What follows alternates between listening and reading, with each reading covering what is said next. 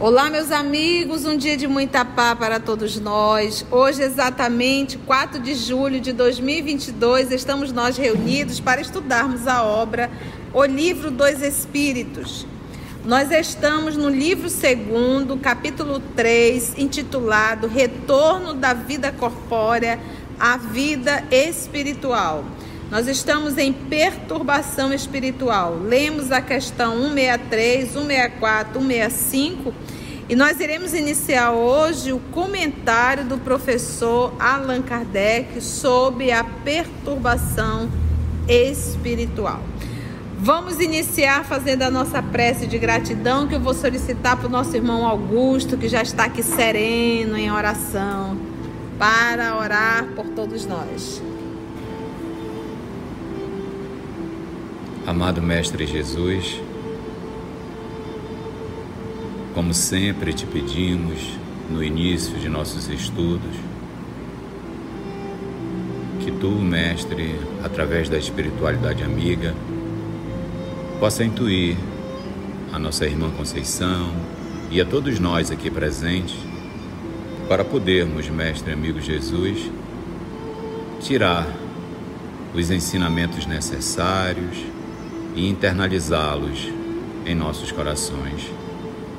Sendo assim, Mestre amigo Jesus, te rogamos que tu esteja conosco através da espiritualidade amiga, nos auxiliando a entender o livro dos Espíritos que vamos começar a estudar e que acima de tudo, Mestre amigo Jesus, esse amor que tu tem por nós e que, e que nós temos por ti, cada vez mais seja esse elo de ligação e essa presença tua em nossas vidas.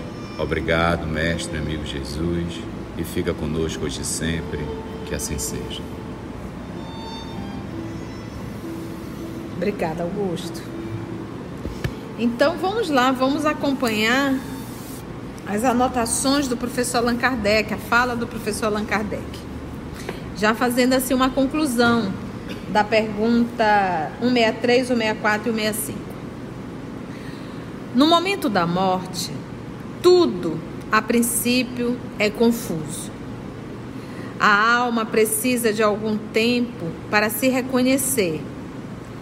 Acha-se como que aturdida, no estado de um homem que despertou de profundo sono e procura compreender a sua situação.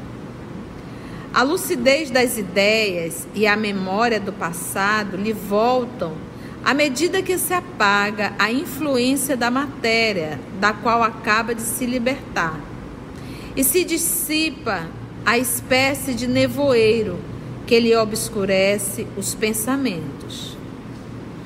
A duração da perturbação que se segue à morte é muito variável. Pode ser de algumas horas, como de vários meses e até de muitos anos.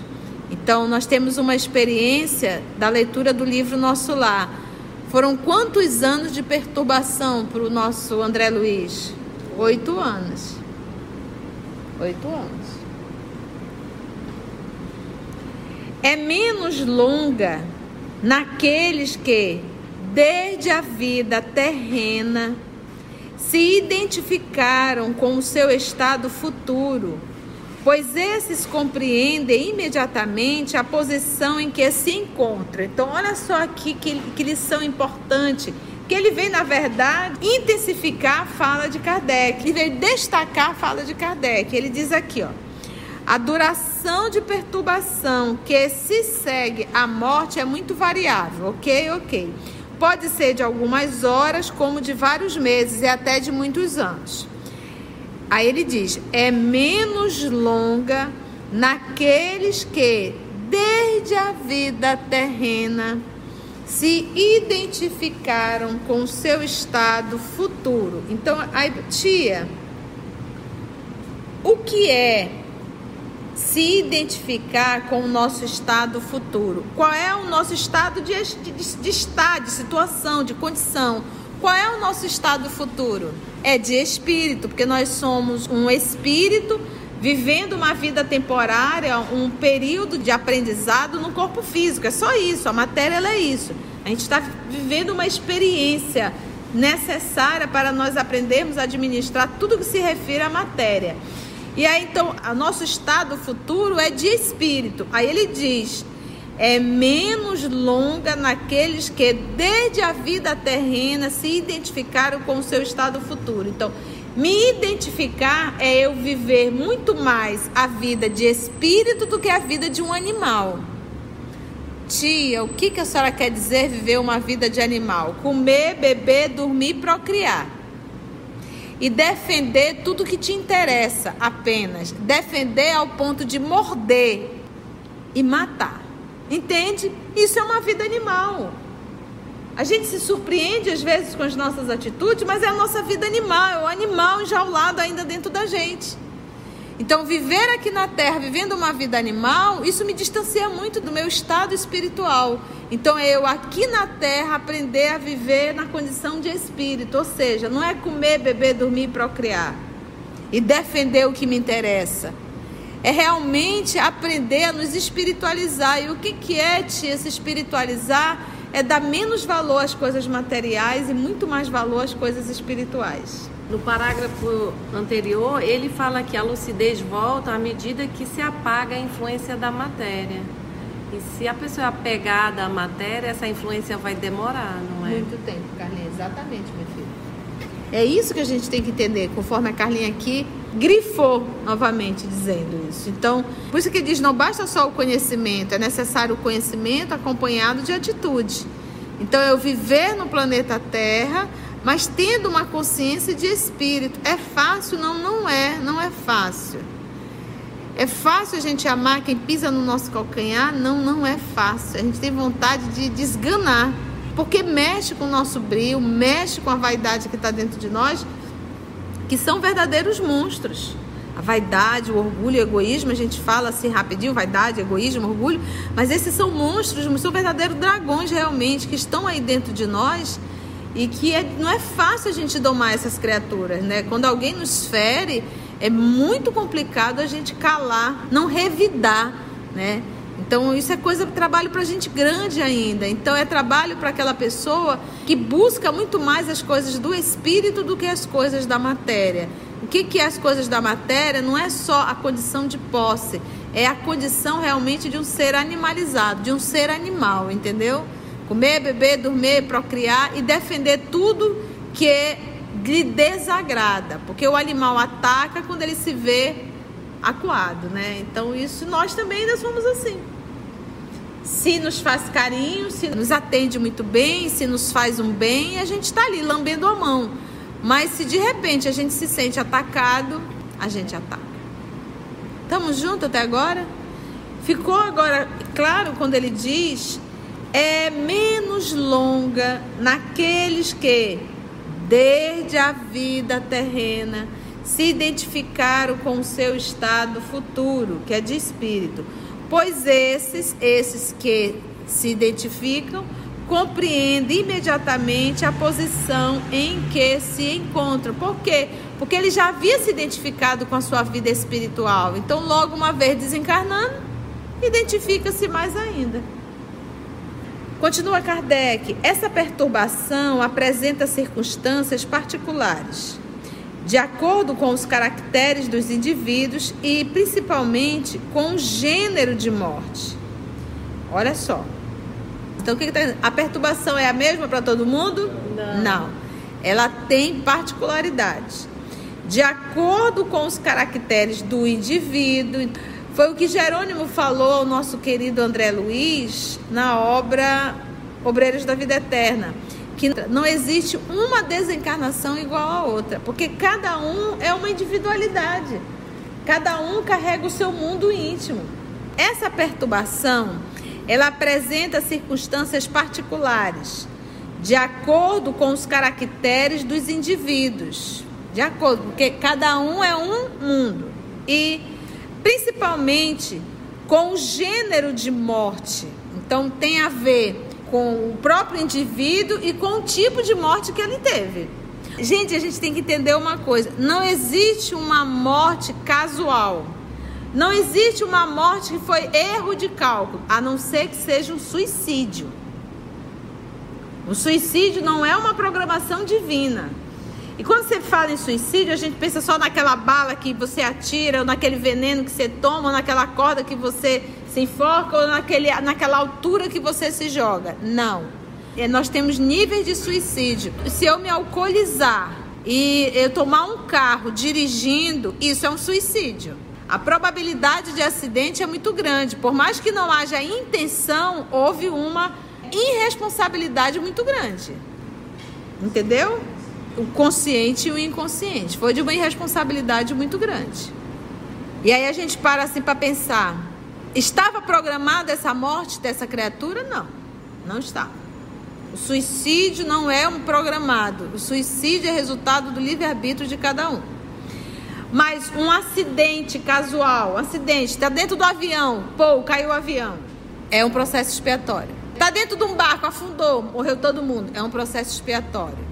Você estava dirigindo aqui na boa, numa boa velocidade, tudo tranquilo, tudo como manda o figurino. Sofreu um acidente, desencarnou. Estava dentro da programação. Uma bala que saiu não sei da onde, deu mil voltas e te atingiu. A bala tinha o endereço certinho. Porque tinha mil pessoas, porque foi justamente você. Então a gente tem que entender que não é a morte, mas é a condição da morte. Então, se é um suicídio, a probabilidade da criatura ficar presa ali ao corpo e ver os seus despojos é muito grande. Por quê? Para aprender a lição. Para aprender, o papai deixa para aprender a lição. Aprender a valorizar a vida. A agonia é, não é fácil. E aqueles que caem de avião, é um processo expiatório, não estava na programação, não foi uma irresponsabilidade, foi realmente um acidente, mas todos que estavam ali tinham que morrer dessa forma. Vivemos agora o período do Covid. Você acha que apesar de todos os recursos que nós estávamos usando, máscara, álcool, isolado, teve como evitar que muitos não pegassem? Muitos não morreram, apesar de toda a neurose que estavam? passando álcool até no perispírito. Aí você acha que Deus perdeu o controle? Óbvio que não. Quem foi tinha que ir. Isso faz parte do processo. Deus nunca perde o controle. Porque quando Jesus olhou para Judas, o Senhor sabia das fragilidades de Judas e o advertiu. Mas os espíritos nobres, em, em momento algum, vão desrespeitar uma lei que Deus criou, chamado livre-arbítrio. Então eles avisam, eles advertem, como aqui a gente está estudando, isso é uma advertência. Mas o que nós vamos fazer dessa porta lá para fora é com a gente. Você não vai ver lá um amigo espiritual olhando assim para ti, não faça isso, Conceição. Porque isso não é um processo de educação, isso é um processo apenas de conter. Você vai ficar só contido em regime ali de prisão. Eu não vou fazer porque o fulano está aqui. Mas na hora que o fulano não estiver, você vai fazer. Isso é educação? Então, papai do céu, respeita o livre-arbítrio, deixa a gente tomar as nossas atitudes e somos obrigados a sofrer as consequências das nossas atitudes. É isso. É um processo pedagógico excelente. Então ele diz, e principalmente com o gênero de morte. Nas mortes violentas por suicídio, suplício, acidente, apoplexia, que é o que nós chamamos hoje de AVC, acidente vascular cerebral, ferimentos e etc., o espírito fica surpreendido, espantado, não acredita que esteja morto e sustenta essa ideia com obstinação. No entanto, vê o seu próprio corpo, sabe que esse corpo é seu mas não compreende que se acha separado dele. Acerca-se das pessoas a quem estima, fala-lhes e não entende porque eles não ouvem. Eu tenho quase certeza que o diretor o, do filme Ghost do outro lado da vida, né, deu uma lida nessa parte aqui, né? Porque aquilo ali retrata, vê o espiritismo sendo divulgado, né? Esta ilusão dura até o completo desprendimento do perispírito Só então o espírito se reconhece e compreende que já não faz parte do número dos vivos. Este fenômeno se explica facilmente.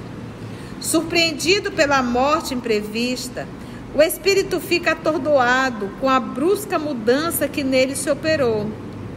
Considera ainda a morte como sinônimo de destruição, de aniquilamento. Ora, como pensa, vê e ouve, tem a sensação de não estar morto. O que lhe aumenta a ilusão é o fato de se ver com um corpo semelhante ao precedente, quanto à forma, mas cuja natureza etérea ainda não teve tempo de estudar. Julga-o sólido e compacto, como o primeiro, que seria o corpo físico, né? E, quando chamam sua atenção para esse ponto, admira-se de não poder apalpá-lo. Esse fenômeno é análogo, ou seja, é igual ao que ocorre com alguns sonâmbulos inexperientes, que não creem dormir. Para eles, o sono é sinônimo de suspensão das faculdades. Ora, como pensam livremente, veem, julgo que não dormem. Fazendo uma comparação, certos espíritos apresentam essa particularidade, mesmo que a morte não lhe tenha chegado inesperadamente mas é sempre mais generalizada entre os que, apesar de doentes, não pensavam em morrer. Observa-se então o singular espetáculo de um espírito assistir ao seu próprio enterro, como se for o de um estranho, e falando desse ato como de coisa que não lhe diz respeito, até o momento em que compreende a verdade. Está tendo um velório, é de quê? Mas como é que eu vim parar nesse velório aqui? Ninguém me falou nada, né? Que coisa, nossa, tá todo mundo chorando. O que está acontecendo? Quando chegar lá, como? Ninguém me avisou que eu morri, né? Pensou, né? Deve ser algum susto assim, né? Você se deparar. A perturbação que se segue à morte nada tem de penosa para o homem de bem é calma e em tudo semelhante àquela que acompanha um despertador tranquilo. Para aquele cuja consciência não está pura, a perturbação é cheia de ansiedade e de angústias, que aumentam à medida que ele reconhece a sua nova situação. Nos casos de morte coletiva, tem sido observado que nem todos os que perecem ao mesmo tempo tornam a ver-se imediatamente. Caiu do avião 300, vai todo mundo se ver? Porque cada um vai para uma atmosfera diferente. Cada um está num grau de evolução diferente. Tem uns que vão para o quinto dos infernos, outros vão para o quarto, para o terceiro, para o segundo, para o primeiro. Tem uns que ficam no zero. Tem uns que já vai lá para o primeiro, segundo, terceiro, já de, do céu, não é verdade? Então, porque cada um está em níveis diferentes. Na perturbação que se segue à morte, cada um vai para seu lado ou só se preocupa com os que lhe interessam. Então, caiu, estava quantos ali familiares teu? Tava um filho, uma filha, marido, esposo, né? Caiu o avião, caiu, cadê meu esposo? Onde é que ele está? O que aconteceu? Então, fora isso. Tem alguma pergunta sobre esse período de perturbação espiritual? Ficou claro que nem todos os que perecem ao mesmo tempo tornam a ver-se imediatamente. É aprender a estar no corpo sem ser do corpo, sabe? É dar à vida o valor necessário, nem mais e nem menos. Quando a gente fala no valor, às vezes a gente sofre desesperadamente por uma situação que está acontecendo, mas pô, é temporário já já passa. Nem que seja desencarnando, mas vai passar. Porque quando eu desencarnar, eu me livrei. Às vezes a gente vive uma situação em famílias complicada. Calma que essa não é tua família espiritual, é sua parentela. Daqui a pouco passa. Você não vai viver com esse grupo eternamente. Porque quando Jesus diz aquele que abandona pai, mãe, irmão, irmã em meu nome, o que, que o Emmanuel comenta dessa passagem? Esse abandonar pai e mãe, porque esse pai e mãe que Jesus fala, ele está falando dos nossos laços espirituais. Dos verdadeiros laços que a gente, antes de reencarnar, a gente deixa. Às vezes, amigos, amores de nossa alma no mundo espiritual, para a gente reencarnar num grupo familiar totalmente diferente. que para onde a gente olha é espinho. Isso é abandonar pai e mãe em nome do Cristo Jesus. Entendeu? Esse é o significado. Todas as lições do nosso Senhor não é horizontal, é vertical. Ele não está falando do pai e mãe consanguíneo.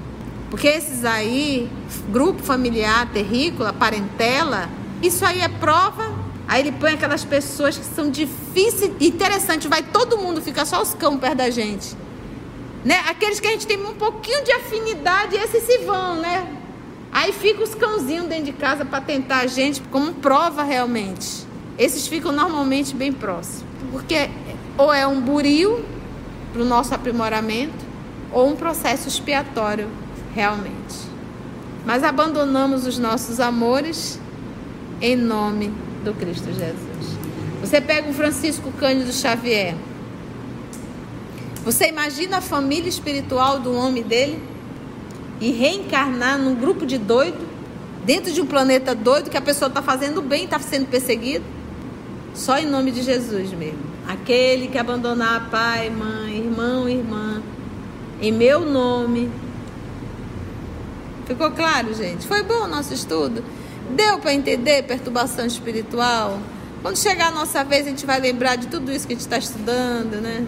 Essa interpretação, por exemplo, é, é, abandonar pai e mãe, quer dizer, aqueles que foram os seus afetos na espiritualidade. Os verdadeiros afetos.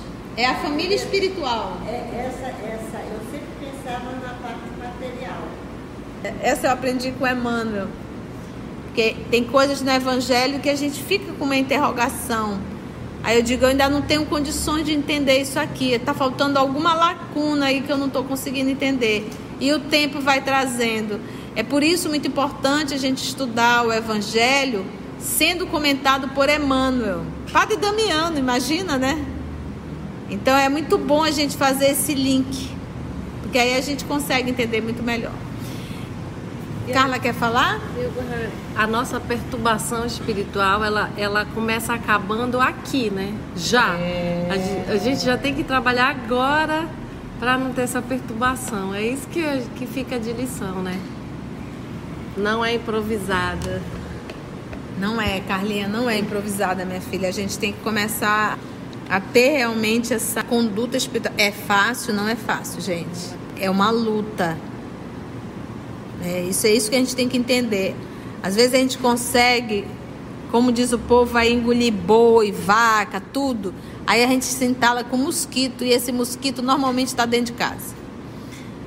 É, não é fácil, é um desafio constante. Assim, concluindo o nosso estudo de hoje e agradecendo o nosso Mestre Jesus por mais este momento de aprendizado, vamos orar? E assim agradecemos a Deus, nosso Pai, agradecemos a Jesus, o amor de nossa vida, e aos amigos espirituais aqui presentes que nos inspiram e nos conduzem. Graça te damos, Senhor.